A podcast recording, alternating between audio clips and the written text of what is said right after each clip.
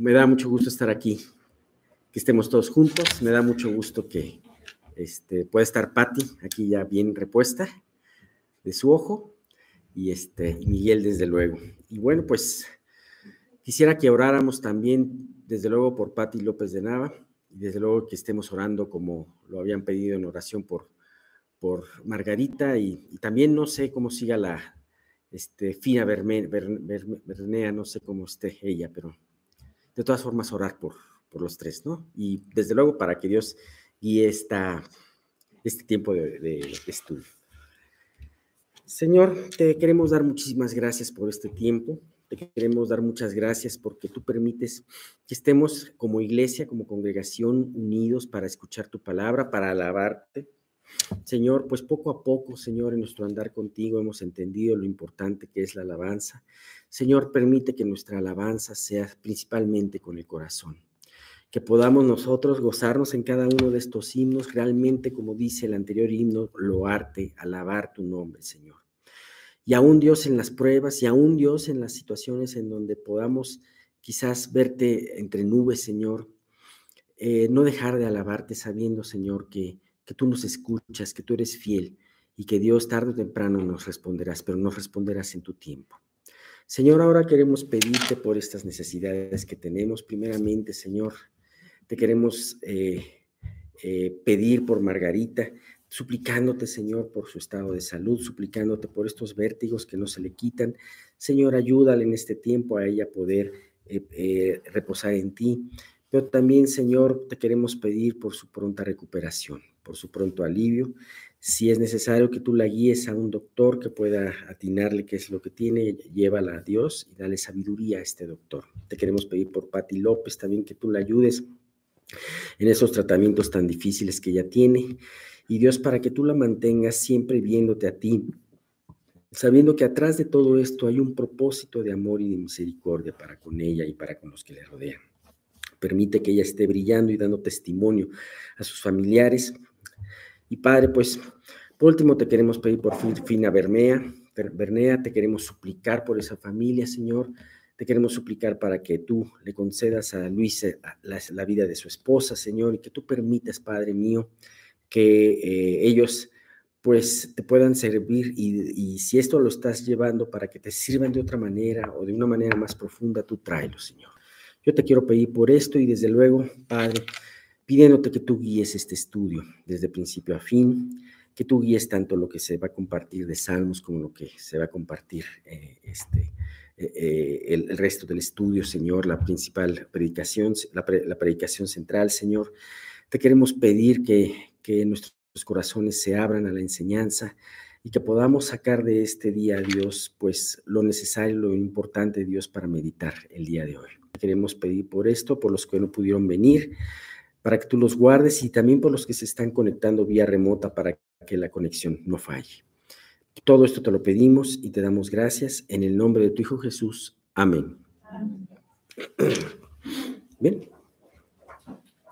Pues seguimos viendo el Salmo 107 y dentro, acuérdense que dentro es una alabanza a Dios especialmente por eh, su por su aspecto de redentor, de rescatarnos, de, y especialmente así empezamos el Salmo y entonces estamos ahorita viendo precisamente los casos en específico de a quienes está redimiendo eh, nuestro Señor, ¿no? Bien, pues ahora nos toca, vimos la primera vez aquellos que estaban en el desierto, Vimos el, el, anterior domingo aquellos que estaban aprisionados, estaban en la cárcel, o estaban en la cárcel o en la prisión del pecado. Y ahora vamos a ver precisamente eh, a los que padecen una enfermedad.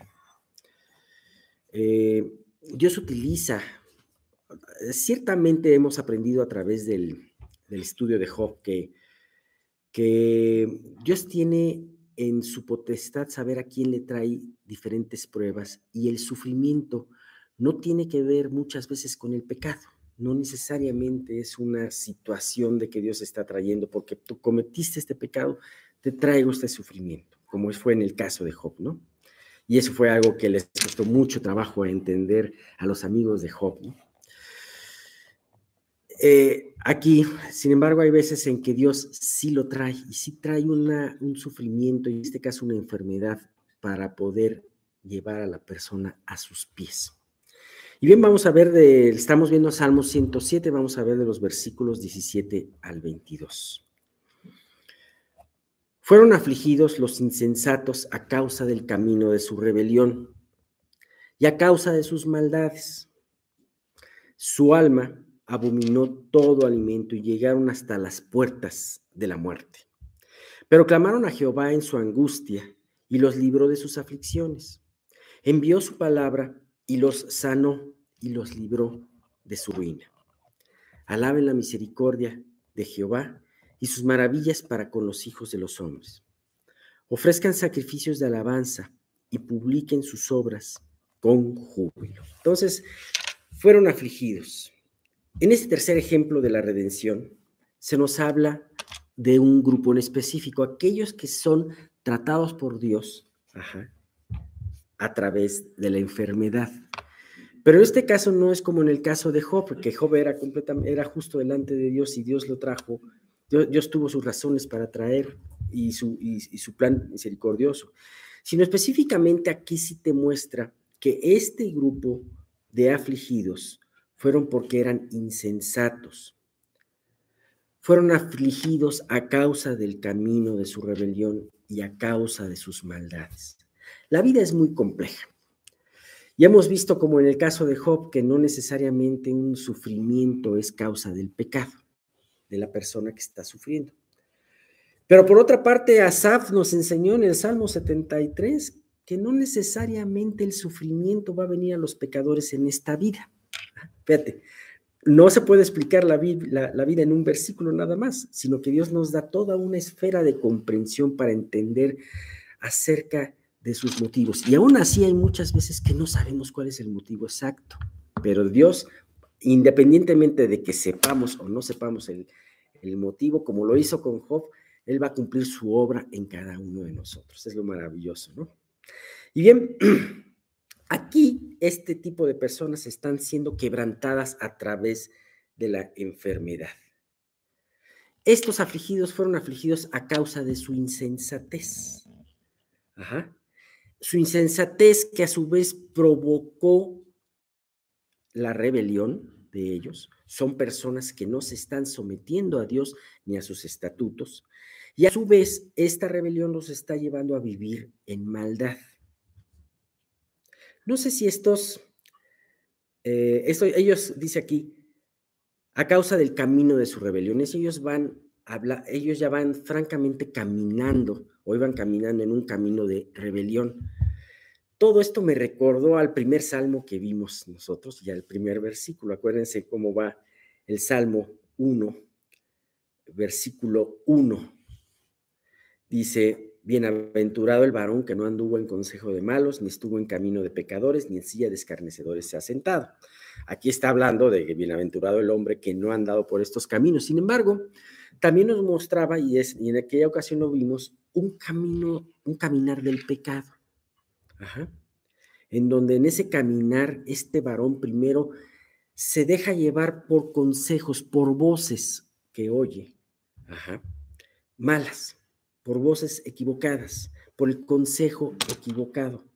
Hubo un rey en donde, eh, cuando, que fue rescatado de niño para que no, no ser matado con sus hermanos por el sacerdote Joyada, y, y todo el tiempo de ese sacerdote vivió bien este rey. Cuando murió el sacerdote, este rey empezó a escuchar malos consejos. Me llama mucho la atención y entonces fue un hombre que se metió en el camino de la rebelión y terminó siendo un hombre que cometió una gran maldad. Este, este rey eh, mató al hijo de su benefactor, imagínate, ¿no? Eh, este, y bien, pues eh, vemos cómo este grupo está no solamente habiendo escuchado este consejo de malos, sino también ya está caminando en un camino de la de, maldad, ¿no? Y está de, rebelión y de maldad, ¿no? Bien, pues aquí estamos. una cosa muy importante que nosotros tenemos que considerar en nuestra vida es que el desempeño de nuestro don está íntimamente ligado con la relación que nosotros tenemos con nuestro Señor Jesús. Es muy común como seres humanos que siempre querramos seguir y hacer nuestra propia voluntad, pero una de las cosas que tenemos que quizá empezar a poner en práctica es el someternos a Dios. ¿Quién podría decir aquí yo me someto a Dios? El que se somete a Dios es el que sigue el camino de su voluntad. Y esa exposición del insensato pues estuvo muy interesante, como para que nosotros podamos entender lo mucho que necesitamos de Dios para que Él pueda guiar nuestras vidas. Recuerden que el camino de la voluntad divina es perfecto, la palabra de, Dios, de Jehová es perfecta, aliente el alma, enderece el corazón. Y la única cuestión para que eso realmente pase en nuestra vida es por el camino de la obediencia. Entonces, todas las cosas que Dios nos da en Cristo, incluyendo el don que Dios nos da para servirle, tienen mucho que ver con la relación que nosotros tenemos o tengamos con Él. Y para que esta relación pueda cobrar vida, tenemos que tomar conciencia de las áreas que hay en nuestra vida que pueden ser de rebeldía. Por nuestra vida pasan muchas ideas. Aún en un, estudio como este podemos estar aquí, se va, con una palabra se va nuestra mente. Tenemos que muchas veces volver a decir, me tengo que concentrar en lo que estoy oyendo. Muchas cosas pasan así, porque así es la mente humana. Disciplinar la mente humana es algo muy importante que se va a llevar a cabo por medio de someterla a la palabra de Dios. Someterla a la palabra de Dios empieza con la lectura, luego con la meditación, la memorización para fijar muy bien el concepto esto nos lleva a profundizar y termina con la acción. Recuerden ustedes que el conocimiento sin obras está muerto, que la fe sin obras, como dice Santiago, está muerta, igual el conocimiento de Dios sin una acción está muerta. Entonces, esto nos va a llevar a que vivamos en nuestras propias ideas si no seguimos este camino. Ahora, tú puedes decir, bueno, yo quiero servir a Dios. Dios ya me diste un don. Ahora, ¿qué tengo que hacer para ejercitarlo? O sea, muchas personas ni siquiera pueden identificar su don precisamente por eso, porque andan divagando en sus corazones. Recuerden, el impío es como un mar en tempestad que no puede estarse quieto y sus aguas arrojan cieno y lodo. Así es cuando nuestras mentes divagan, no vamos a concretar nada, y solo van a salir una mezcla de nuestras ideas relacionadas quizá con un poco de sentimiento de culpa con las, con las cosas de Dios, pero no nos van a llevar a ningún lugar. Por tanto, tenemos que aprender a discernir con claridad precisamente esto. Pero para que esto suceda tenemos que trabajar. Entonces, nosotros no debemos hacer planes en nuestra vida para empezar sin buscar la dirección de Dios. Y nuestra vida debe de concentrarse para que podamos servirle. Recuerden, ahorita lo vamos a ver un poco más adelante, pero Jesús tuvo victoria y dio dones a los hombres. Se le dio toda potestad y dio dones a los hombres. El don va, va aunado al llamamiento de ir por todo el mundo y hacer discípulos a todas las naciones. O sea, el don es para que le sirvamos, es la herramienta, podríamos decir, que Dios le da a cada creyente para que pueda servirle. Eh, ahora en la actualidad vemos que estamos en la época en que lo hay todo para hacer todo, todo tipo de herramientas, todo tipo de materiales, para lo que no se imaginan ustedes, hay herramientas. ¿Y qué es lo que hace una herramienta? El otro día estaba meditando respecto de un taladro que tiene mi yerno que es eléctrico y así mete los tornillos y está uno con el, en el desarmador y, se, y se, se le zafa y cosas de ese tipo, ¿no? O sea, es una herramienta práctica porque el trabajo se hace, yo creo que cuatro o cinco veces más rápido de lo que sería en una, situación normal. Y así pasa con nosotros. O sea, el ejercicio de nuestro don desarrolla agilidad para usarlo con mayor eficacia. Entonces, ¿quieres servir a Dios? Dios ya te proveyó con un don. Ahora tienes que ir con Él para que te ayude o te enseñe a, usarlo para que te puedas desarrollar como creyente, si no va a ser obsoleto.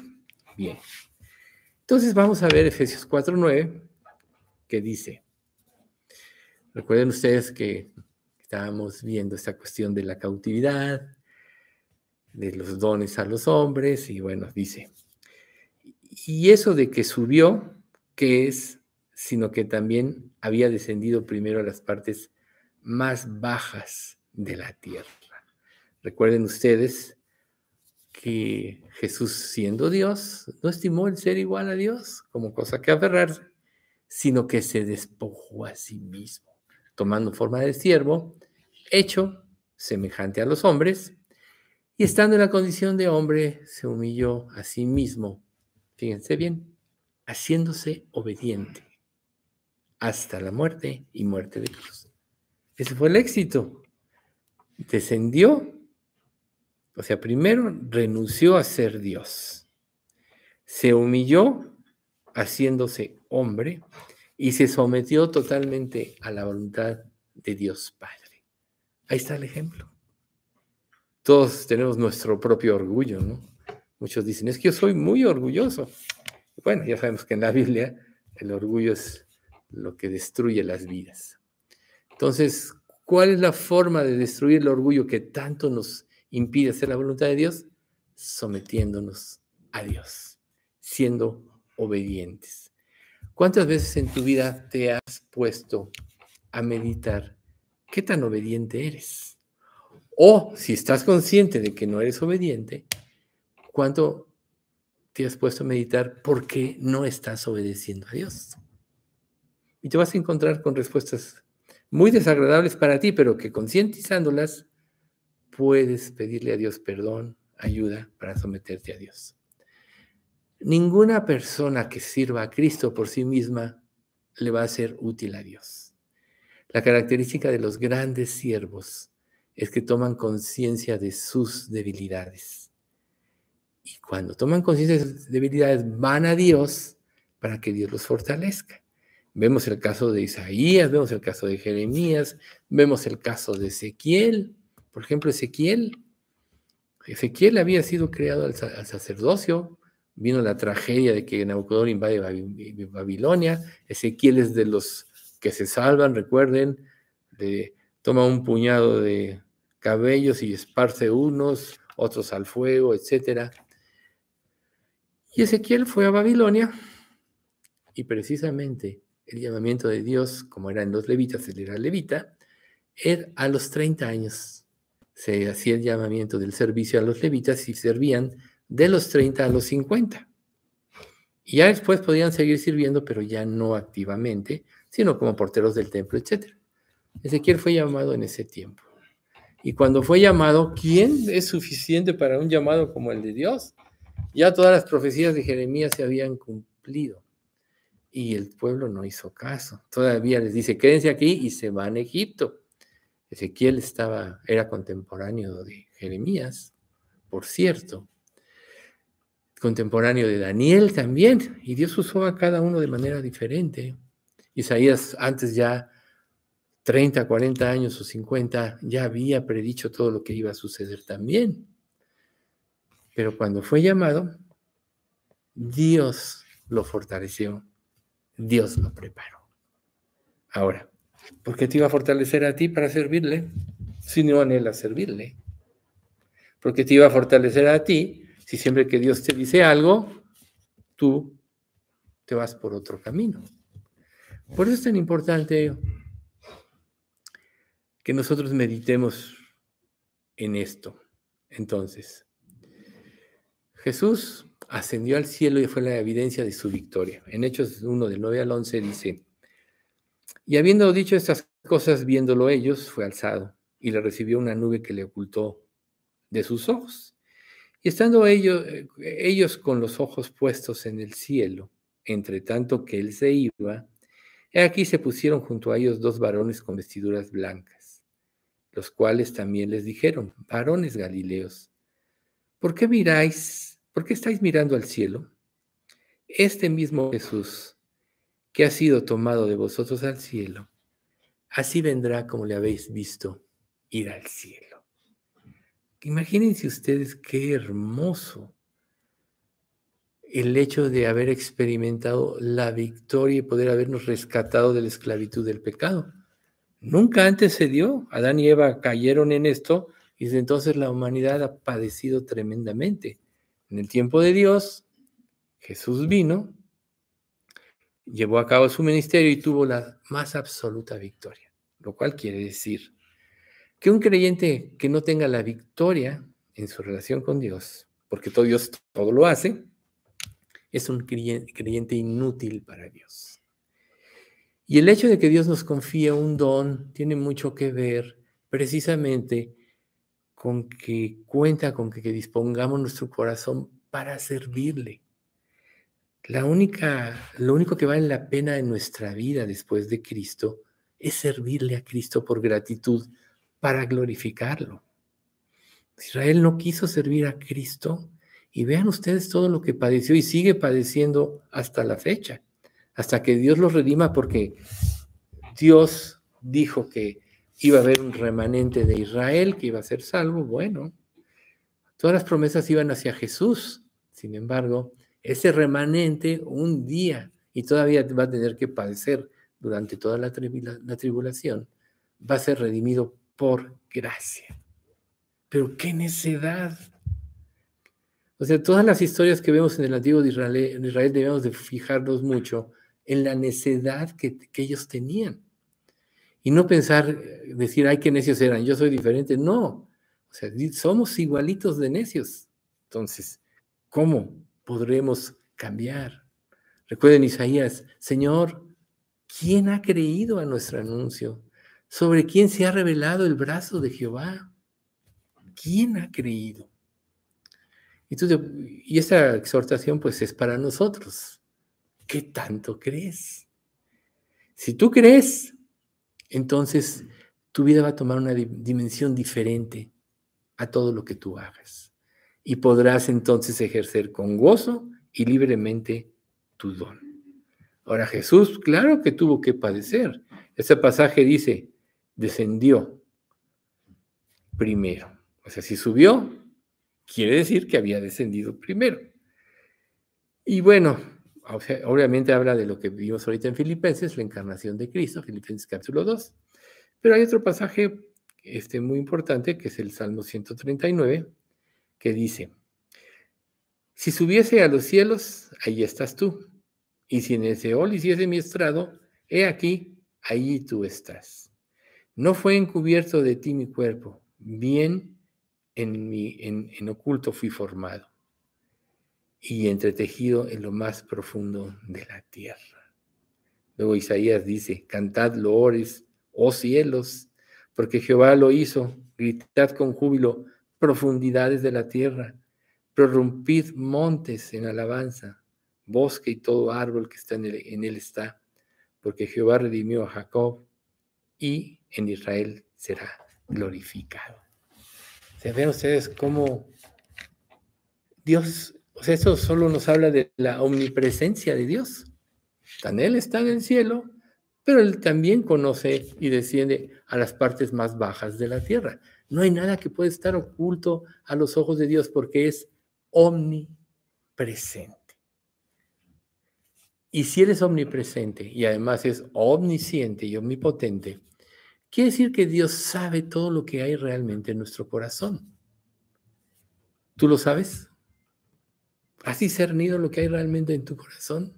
Pues deberías de trabajar en ello, porque de ahí dice la Biblia que del corazón mana la vida. Por tanto, no importa qué tanto asistas aquí o no asistas, qué tanto leas la Biblia o no la leas. Si tu corazón no es recto delante de Dios, no, no te sirve de nada. La vez pasada comentábamos con el miércoles y lo habíamos comentado en el estudio de aquí, de los fariseos. Ellos creían que estaban bien en sus conceptos, porque habían cerrado su entendimiento a lo que ellos creían que debía ser o cómo se debía llevar la religión. No pudieron ver la apertura que Cristo le estaba dando a la, a la raza humana. ¿Quiénes lo pudieron ver? Esteban, por ejemplo. Ahí tenemos un ejemplo. Pablo, cuando iba en el camino a Damasco, que Jesús se le apareció, pudo ver su vida y todo lo que él, lo mal que él había hecho, cómo se había equivocado. ¿Y a qué lo llevó esto? ¿A qué nos llevan los errores? Cuando nos arrepentimos, cuando los reconocemos, a trabajar para Cristo. ¿Quién trabajó más que Pablo? Él dice, mismo Pablo declara, he trabajado más que todos, pero no yo, sino la gracia de Dios conmigo. Entonces vean ustedes cómo nuestro trabajo va íntimamente relacionado con la actitud de nuestro corazón, la cual tenemos que aprender, ¿sí? Ahora, conociendo precisamente la presencia de Dios, o sea, esta frase no apunta a un lugar en específico, ¿sí?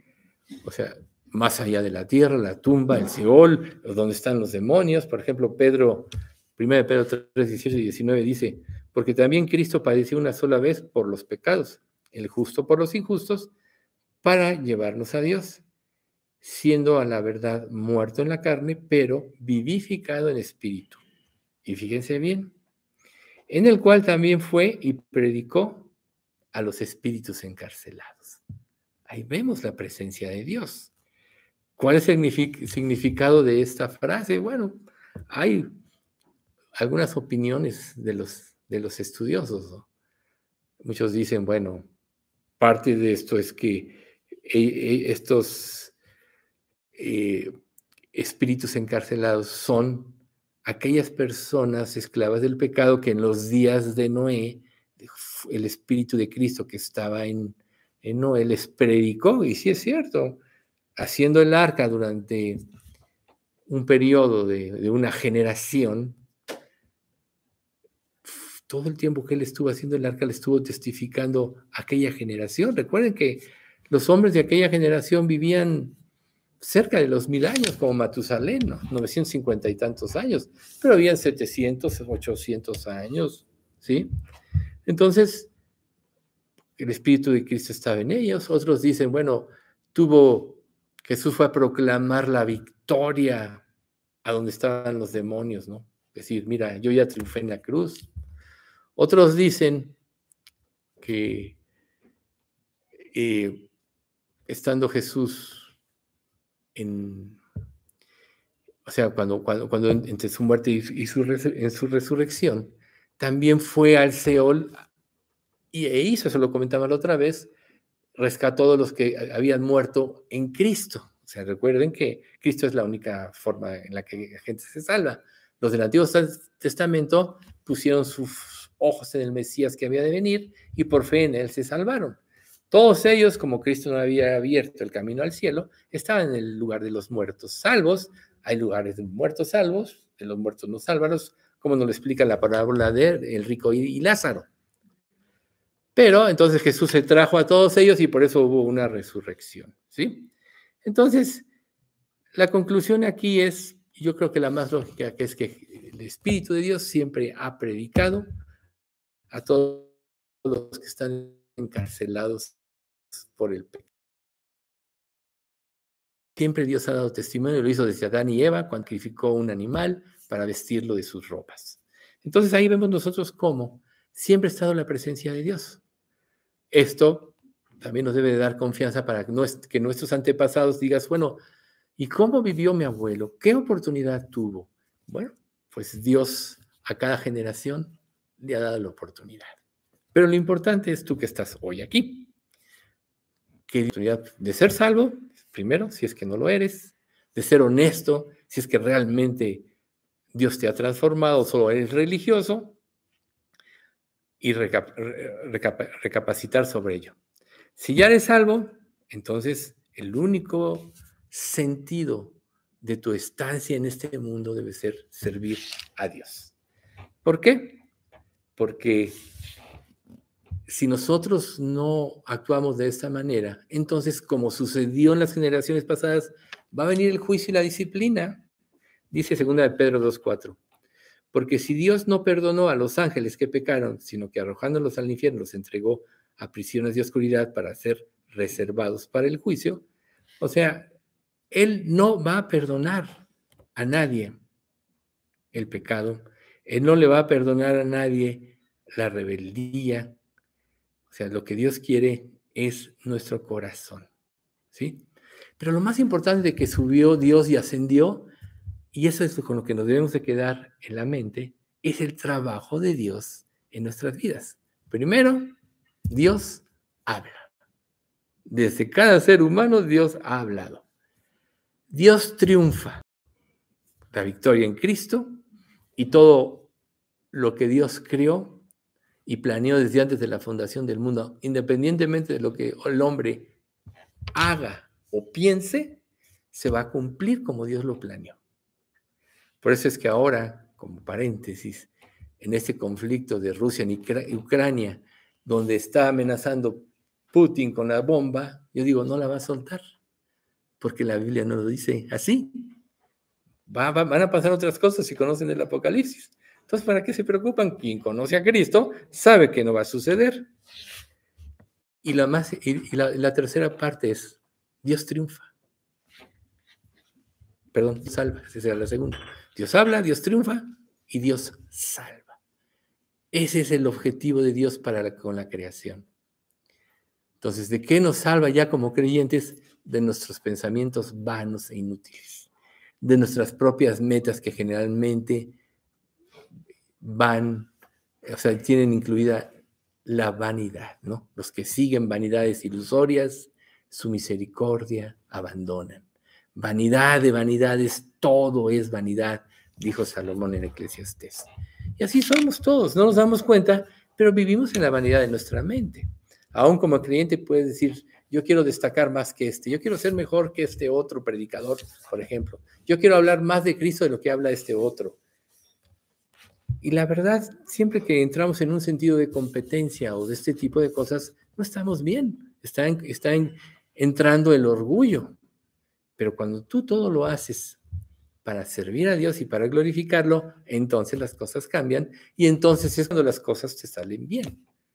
Porque todo le debes a Dios. Y si Él te eligió para ser salvo, tú tienes que tener con Él desde el momento que eres salvo eterna gratitud. Y es precisamente ahí donde tú vas a poder servir a Dios en forma correcta. Entonces, estas características de Dios nos dan el ejemplo de la más amplia victoria, como dicen Colosenses 2, 14 y 15, anulando el acta de los decretos que había contra nosotros, que nos era contraria, o sea, cada pecado quitándola de en medio y clavándolo en la cruz. Y despojando a los principados y a las potestades, los exhibió públicamente triunfando sobre ellos en la cruz. Fíjense. O sea, nuestra victoria en Cristo nos lleva a, triunfar contra todo tipo de ente, persona o situación que se oponga a Dios. Los uh, demonios, ¿no? las huestes espirituales de, maldad, como dice Efesios 12, no tenemos lucha contra sangre y carne, sino contra principados, contra potestades, contra los gobernadores de las tinieblas, contra huestes espirituales de maldad en las regiones celestes. Poderosas.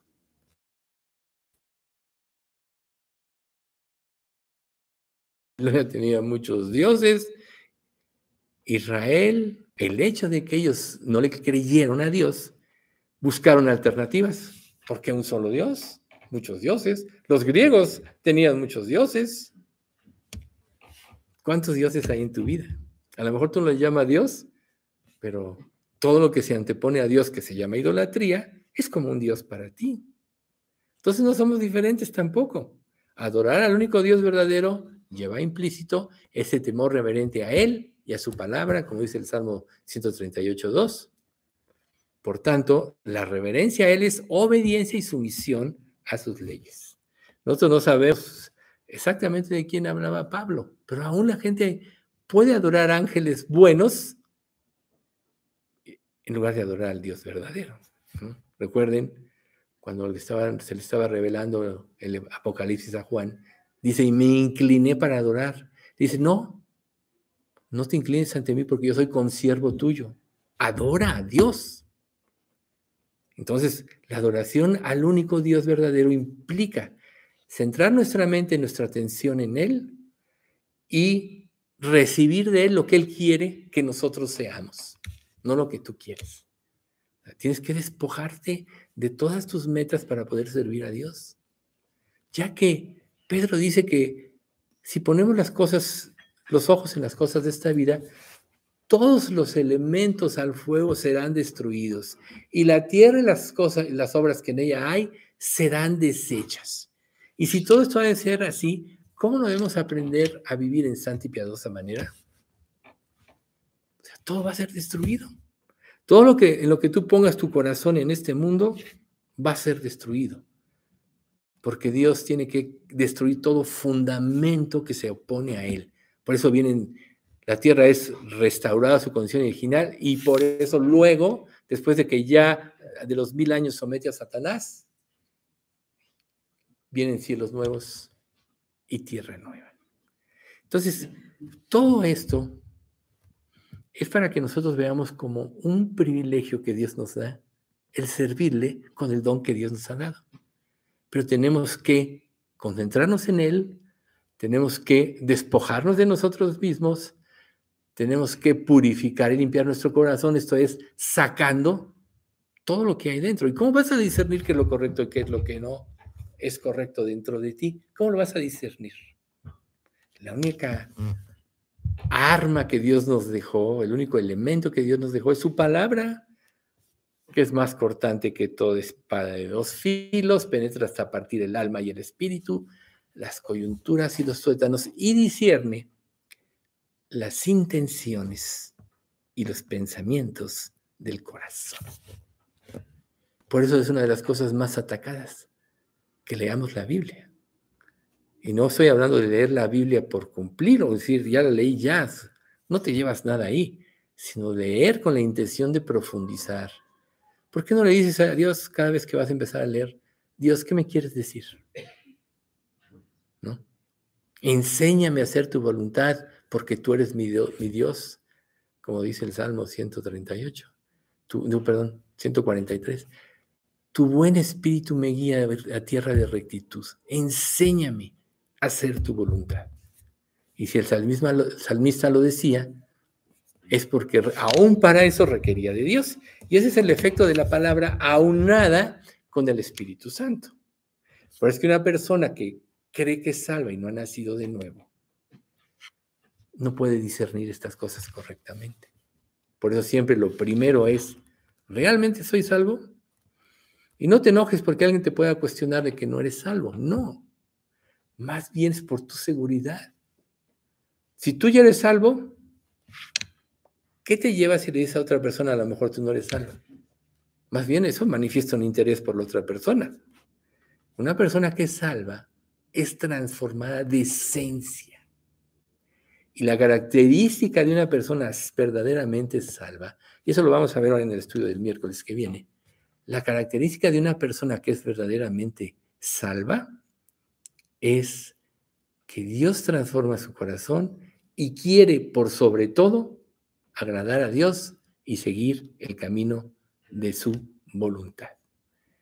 Entonces, si Cristo triunfó y desarmó y a, todos los, a todas las fuerzas poderosas del mundo, desde las espirituales como los demonios, a todas las fuerzas humanas, venció, a Satanás mismo lo venció. Quiere decir que nosotros siguiendo el camino de Cristo, somos, como dice Romanos 8:37, más que vencedores por medio de aquel que nos amó. Pero ¿cómo eres vencedor? Siguiendo las pisadas de Jesús. No teniéndolo solo como un ídolo, como una presencia, ignorando su voluntad. Necesitamos convivir con Jesús para que tengamos luz y podamos discernir las cosas correctamente. Y entonces surge el deseo, y más allá que el deseo, la necesidad de servir a Dios. ¿Sientes necesidad de servir a Dios? ¿O te has acostumbrado a vivir como vives? Si te has acostumbrado a vivir como vives, quiere decir que ya estás afectado. Ya eres obsoleto. Nada de lo que tú hagas va a traer un fruto verdadero. Lo único que va a traer un fruto verdadero son las obras que Dios preparó de antemano, desde antes de la fundación del mundo, para que andemos en ellas. Y estas obras son las inspiradas por el Espíritu Santo, las cuales solo se pueden lograr en el camino de la obediencia. Ahí está el don, ahí es donde entra el don, en el camino de la obediencia. Dicen Colosenses 2.18. No dejen ustedes que le quiten su, su premio quienes fingen ser humildes y adoran a los ángeles. Estos individuos dicen haber visto visiones y se llenan de orgullo por sus pensamientos humanos. Ah, caray, bueno, esta es la versión NBB, nueva versión, la nueva Biblia viva. O sea, adoración equivocada. Que nadie les quite su premio. La única manera en que tú vas a tener un galardón es haciendo la voluntad de Dios. ¿sí? Cuando en las, en, las victorias de, de la antigüedad, una de las cosas que hacían los ejércitos vencedores era que a sus enemigos los despojaban de sus armaduras. Y precisamente, o sea, recuerden, cada ejército tiene sus armaduras. Ahorita vemos los tanques, ¿no? los tanques de este tipo, de este tipo, que, son poderosos para vencer, etc. Es una especie de armadura. Muchos, digo, estoy usando ejemplos de la vida mm, real, diaria, muchos de esos tanques, por ejemplo, los ucranianos, los ucranianos secuestraron de los rusos, o sea, los despojaron. Fue evidencia de su victoria. Bueno, eso solo es un ejemplo para que nosotros veamos cómo cuando seguimos el camino de Cristo, despojamos a las fuerzas opositoras de Dios de las armas que usan para desestabilizarnos. Y esas armas son más útiles de los que nos imaginamos, porque nos llevan al orgullo, como tentó Satanás a Eva, haciéndola dudar de Dios, propiciando que tomara su vida en sus propias manos, ese tipo de armas son más sutiles, las que estamos viviendo esta época. Pero así como en la antigüedad tú dices, ay, ¿quién va a adorar un ídolo falso? No, ahora los ídolos son más sutiles, pero estamos más llenos de ídolos que nunca. Y somos, y aunque tú digas, yo solo adoro a Dios, eres influenciado por esas tendencias porque vives en este mundo. Pero si tú te concentras en servir a Dios, en que Dios te habilite con aquel don que te dio para glorificarlo, entonces va a ser diferente porque tú estás con los ojos puestos en Cristo. Ahí se obtiene la victoria, como dice Romanos 12, puestos los ojos en Jesús, el autor y consumador de la fe, el cual por el gozo puesto delante de él sufrió la cruz, menospreciando el oprobio. Con los ojos puestos en Jesús, tenemos que sufrir el despojo de todo lo que nosotros creemos que somos. ¿Tiene un costo? Pues sí, mata tu orgullo y es ahí donde vas a poder servir a Dios. Y cuando tú sirves a Dios, entonces te afirmas en lo que Dios promete de ti, te da la más grande victoria y nadie te puede arrebatar eso. Por eso es que en Juan 10, 27 al 30 dice, mis ovejas oyen mi voz y yo las conozco y me siguen, fíjense, me siguen y yo les doy vida eterna. y no perecerán jamás. Ni nadie, nadie las arrebatará de mi mano. Mi Padre que me las dio es mayor que todos y nadie las puede arrebatar de la mano de mi Padre. Entonces nosotros estamos viendo que Cristo ya tuvo la victoria. Dejó de ser Dios para rescatar a la humanidad y la victoria está en Cristo. Si tú estás en Cristo ya tuviste la victoria. Ya Dios te rescató. Ya debes de tener esa seguridad. Y eso es lo que Dios quiere. La duda te hace tomar tu vida en tus manos. Te hace seguir tus propios caminos. Pero cuando tú apropias la victoria de Cristo, la seguridad te lleva a vencer. Pero no dejó de ser Dios. Jesús es Dios, siempre es Dios. Perdón. bueno, para tomar la de Filipenses, siendo en forma de Dios, no estimó el ser igual a Dios como cosa a que aferrarse, sino que se despojó a sí mismo. O sea, Jesús siempre fue Dios, siempre fue hombre, pero se despojó de su naturaleza divina. A eso me, me refería. Entonces, ahí es precisamente donde está nuestra victoria. ¿sí? Despojarnos de nuestro orgullo para seguir y llevar a cabo la voluntad de Dios. Por eso Jesús pudo decir, yo y el Padre uno somos, y por eso le pudo decir a Felipe, tanto tiempo he estado con vosotros y no, habéis, y no me habéis visto. El que me ha visto a mí, ha visto al Padre, porque Jesús solo hizo su voluntad. Y así todo creyente se va a identificar plenamente, que se identifica plenamente con Cristo, va a ser uno con Dios y va a poder dar un testimonio correcto de Dios como su don, ejerciendo su don. Luego dice, el que descendió es el mismo que también subió por encima de todos los cielos para llenarlo todo. O sea, Jesús obtuvo la más grande victoria y él se le dio un nombre que es sobre todo nombre. Despojó, como decíamos, a todas las, fuerzas opositoras y su victoria lo afirmó en que Dios le dio toda potestad. Él ya la tenía, pero renunció a ella y en la victoria en la cruz se afirmó su grandeza. Entonces, para nosotros es muy importante esto. Filipenses 2, eh, 9 al 11 dice, por lo cual Dios también lo exaltó hasta lo sumo y le dio un nombre que es sobre todo nombre, para que en el nombre de Jesús se doble toda rodilla de los que están en los cielos y en la tierra y debajo de la tierra. Y toda lengua confiese que Jesucristo es el Señor para gloria del Padre. ¿Ven ustedes? Dios le dio un nombre que sobre todo nombre y Jesús lo llena todo. Él ya tuvo la más grande victoria. Por tanto, cuando tú te apoyas verdaderamente en Dios, tu victoria es, segura. Tu, tu, victoria se convierte en algo absoluto. ¿La has apropiado? Tiene mucho que ver que tú realmente hayas seguido los pasos que Dios te da. Recuerden, el llamamiento proviene de Dios y primero te cambia, si no, no podrías arrepentirte ni convertirte. Y una vez que tú te arrepientes y crees, entonces Dios te da la naturaleza de Cristo y te da todos los elementos para vencer en la armadura divina, todos los elementos.